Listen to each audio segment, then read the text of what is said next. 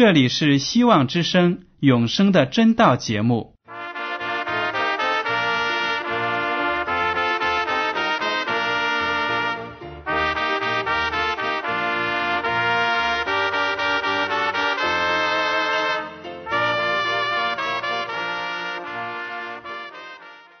亲爱的听众朋友们，你们好，我是艾德，很高兴今天能和你们在永生的真道这个栏目中见面。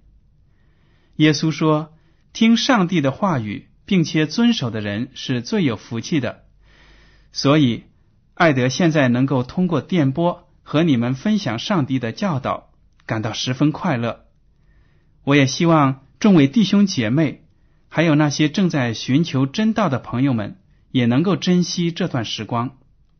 大家不妨在手边准备好纸和笔，将今天讲到的要点和经文章节做些记录，以便过后自己再亲自查考圣经。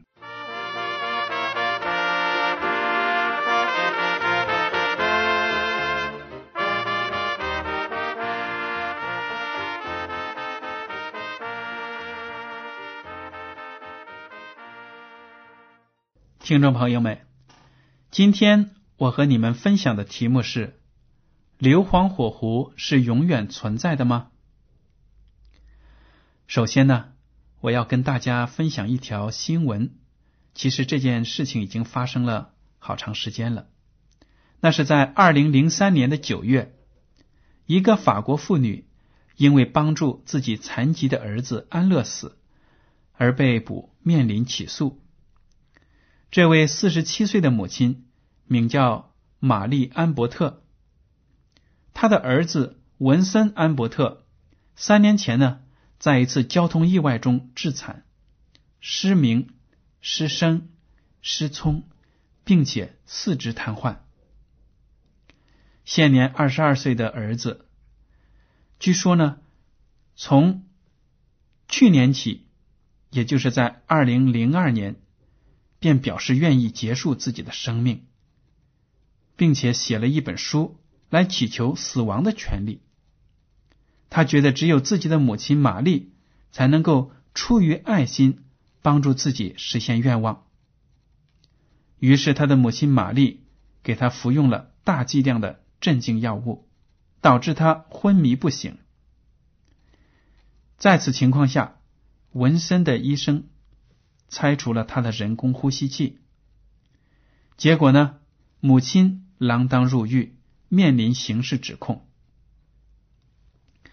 类似的安乐死事件呢，每年都有在世界的各地发生，而且大多数是由健康的人为久病缠身、备受疾病折磨的亲属进行的，也有的是医生不忍心看到自己的病人长期不能得到痊愈。而在病人同意或者神志不清的情况下实行的安乐死，在法律和道德领域引起的争议很大。目前在世界上只有寥寥几个国家有法律支持这一做法。在其他国家或地区呢，安乐死的施行者往往都会被以涉嫌谋杀的罪名起诉。的确。死者在久病的状况下求死的愿望，是由本人在思维清晰、头脑正常时表达出来的吗？施行帮助的人是否真的是因为不忍心看到亲人遭受苦痛，出于爱心帮助病人死亡的吗？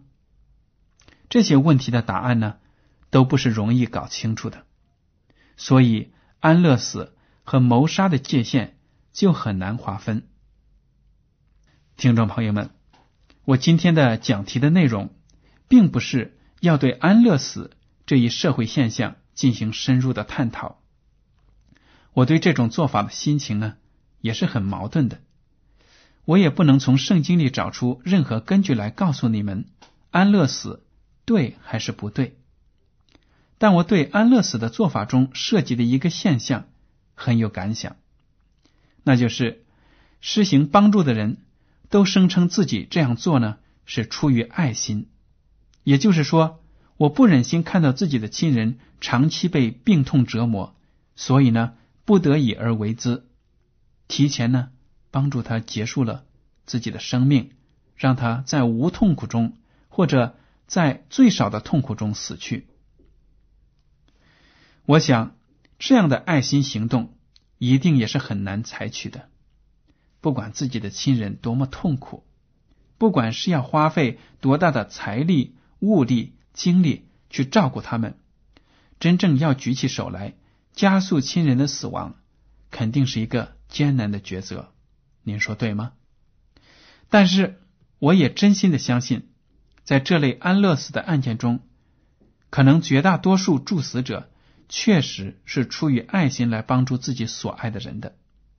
但却没有料到自己的行为会给自己带来牢狱之灾。我突然就想到了，爱世人的上帝究竟在为了所创造的人类做出了这么多的爱的举动之后，他得到了多少公正的赞美呢？约翰一书四章八到九节说：“上帝就是爱。”信差他独生子到世间来，使我们借着他得生。上帝爱我们的心在此就显明了。是啊，我们这些罪人，满身都是污秽，满脑子都是坏点子。世上没有任何药物，不管是中医的还是西医的，也没有任何科学技术、先进的手术仪器可以改变。我们是罪人，这个事实。慈爱的上帝并没有放弃我们这些病入膏肓的儿女，没有动念头要提前结束我们的生命，而是为了偿还我们的罪债，甘心献上了自己的独生儿子的性命。约翰福音三章十六节说：“上帝爱世人，甚至将他的独生子。”赐给他们，叫一切信他的不至灭亡，反得永生。这是何等的爱心呢？我们当中有哪些人情愿用自己独生儿子或者独生女儿的生命去造福我们的仇敌呢？我想，可能没有。然而，这样一位有爱心的上帝，却被许多人看成是一个高高坐在天上。不管我们死活的神，许多人都把世上一切丑恶的、不美好的事情怪罪在上帝身上，这就正中了撒旦魔鬼的下怀。他才是破坏我们的生活的罪魁祸首。他总是隐藏在阴暗的角落里，不愿意人们看清他邪恶的真面目，故意呢把一切罪名推给上帝。遗憾的是，许多基督徒也在无意中把上帝的形象给抹黑了。他们因为没有对圣经的正确理解，而把上帝说成是一个无情的执行官，就是说，上帝坐在天上看着我们，看我们做错了什么事情，一个巴掌就打过来了。如果我们做了坏事，马上就有什么报应降临在我们的身上，所以呢，很多人就把上帝看成是一个铁面无私、非常的严肃，甚至是非常的苛刻的一个审判官、一个执行官。你也许要问：这怎么可能呢？难道基督徒也会把上帝描写成那么可怕的形象吗？能不能给我举个例子说一说呢？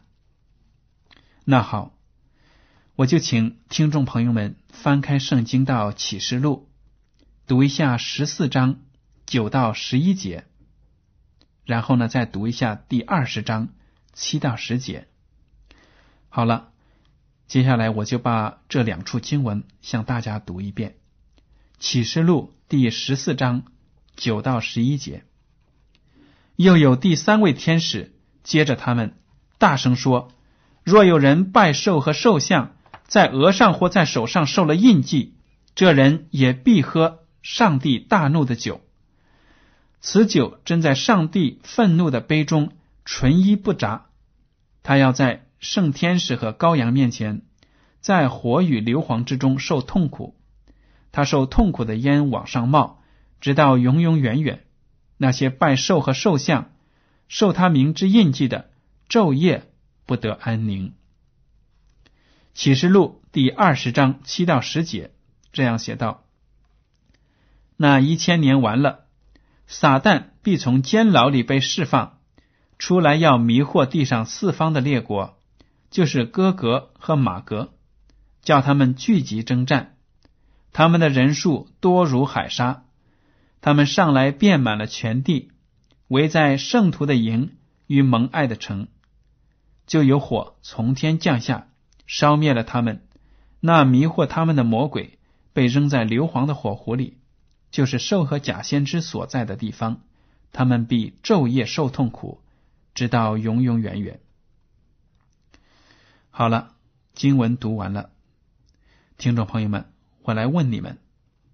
你们对这两处描写恶人在火湖里受折磨的经文有什么想法呢？你或许会说，这两处经文不就是描写那些拒绝接受耶稣为救主的人和撒旦魔鬼一起在火狐里受烧烤吗？他们这是罪有应得，他们罪有应得，的确不错。上帝在数千年里耐心的告诫世人悔改。他宁愿将天国的一切荣耀都放弃，用来拯救这个罪恶的世界。他通过众先知一次一次的将警告传达给世人。彼得后书三章第九节说：“主乃是宽容你们，不愿有一人沉沦，乃愿人人都会改。”大家想一想，上帝每天看着地球上有这么多战争。罪行发生，内心要承受多少的痛苦啊！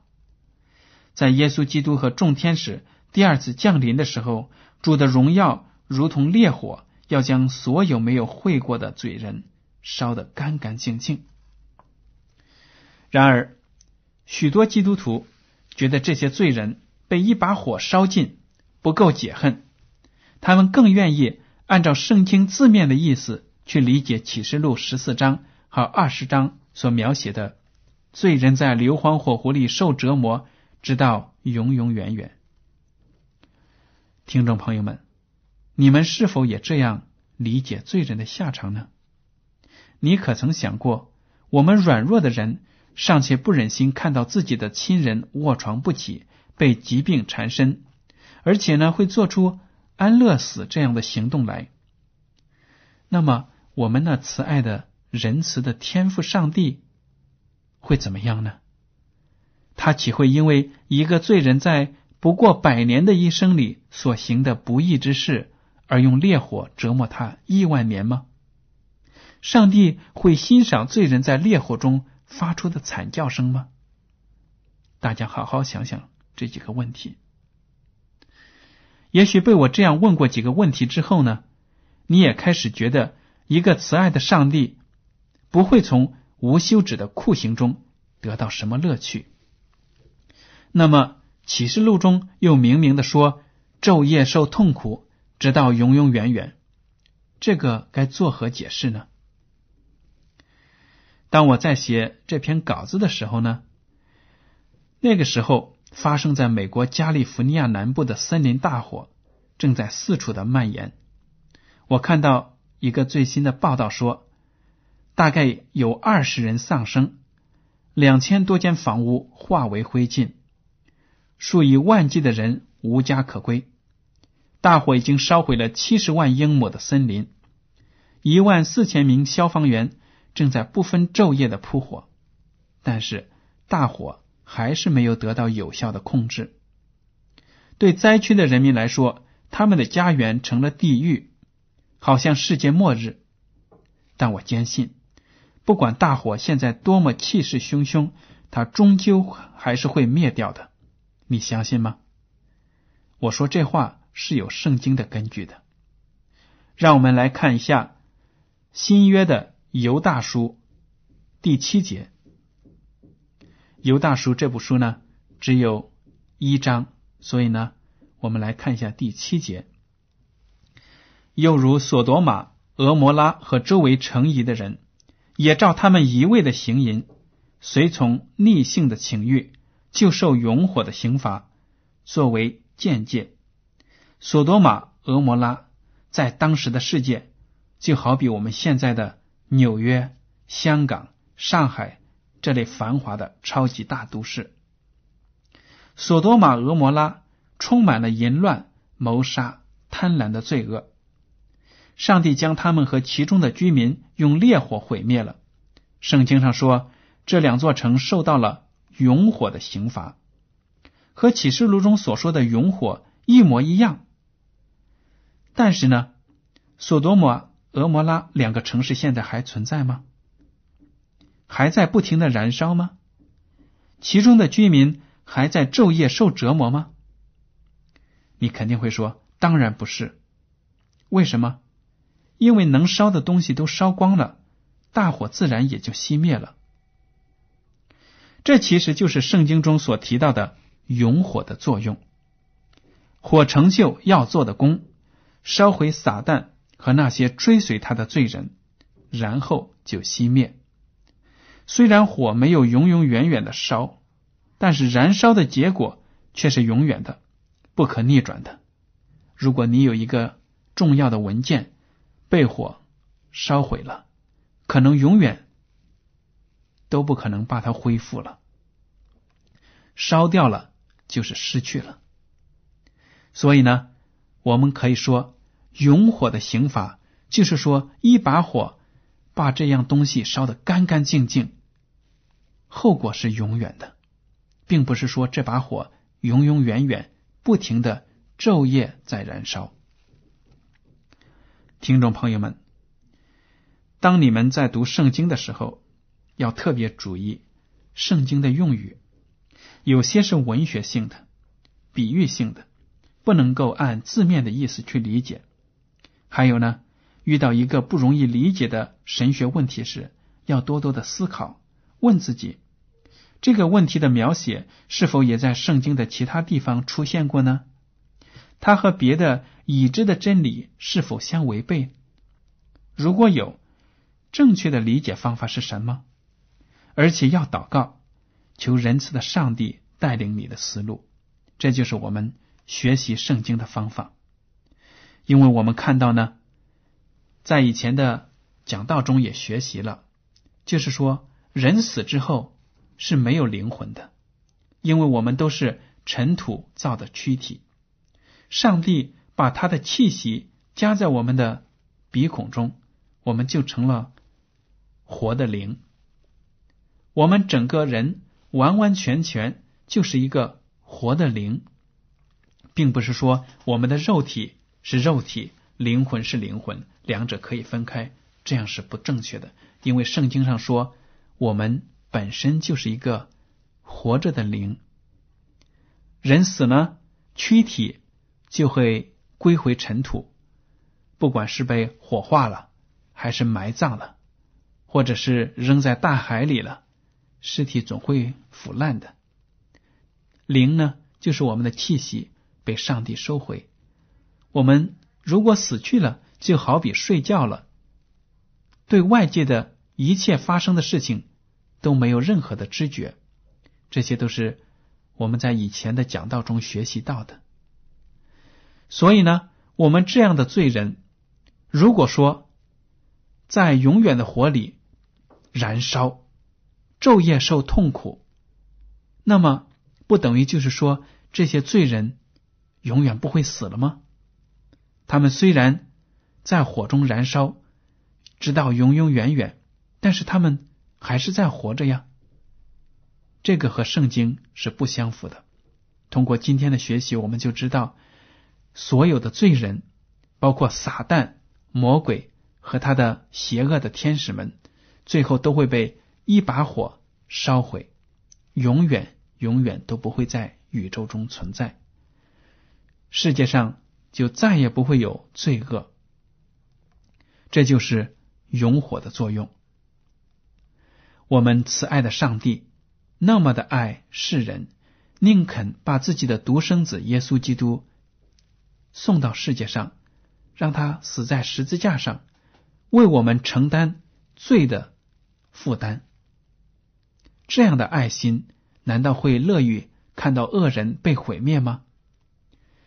听众朋友们，如果您今天还没有接受上帝的救恩，还没有看到耶稣基督就是你唯一的救主，你应该认真的考虑，接受他的呼喊，来到他的面前，向他承认自己是一个罪人，用他的宝血将你过去的罪恶洗得干干净净。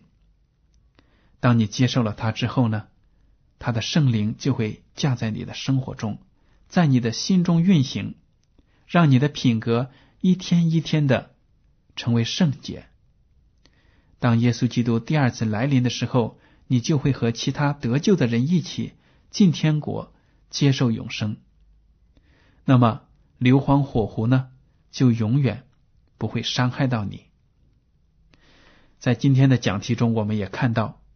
平时有些基督教派讲，人死之后灵魂马上有的好的呢就上天堂享福，坏的人呢他的灵魂就下地狱受折磨，遭受烈火的燃烧。这样看来是很不符合圣经的教义的。现在呢没有地狱，没有哪一个人正在烈火中被无休止的燃烧，这就是现实。所以呢，通过今天的学习，也希望大家能够更进一步的了解我们的天赋上帝，看到他的爱心。好了，听众朋友们，在节目结束之前，请您欣赏一首歌《主爱围绕我》。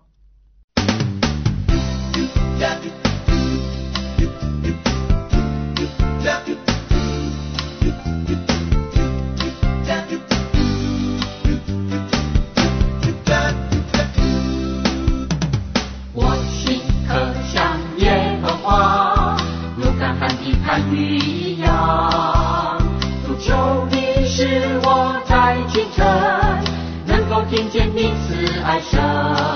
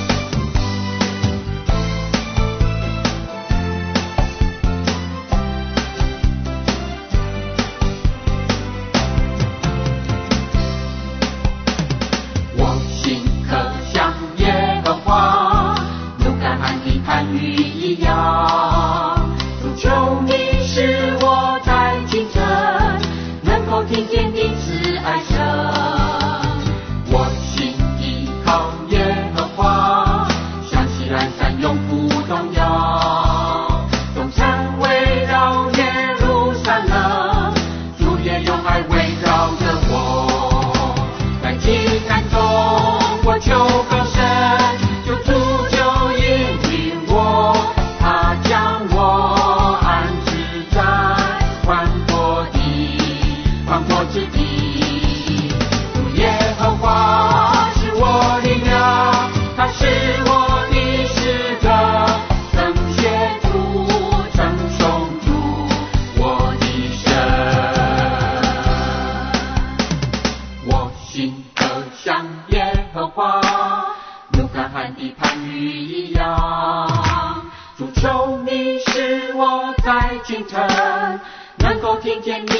爱上我心依靠耶和华夏启安山永不动摇。总身围绕耶路撒冷主也用爱围绕着我敢期敢中我求高声就主够引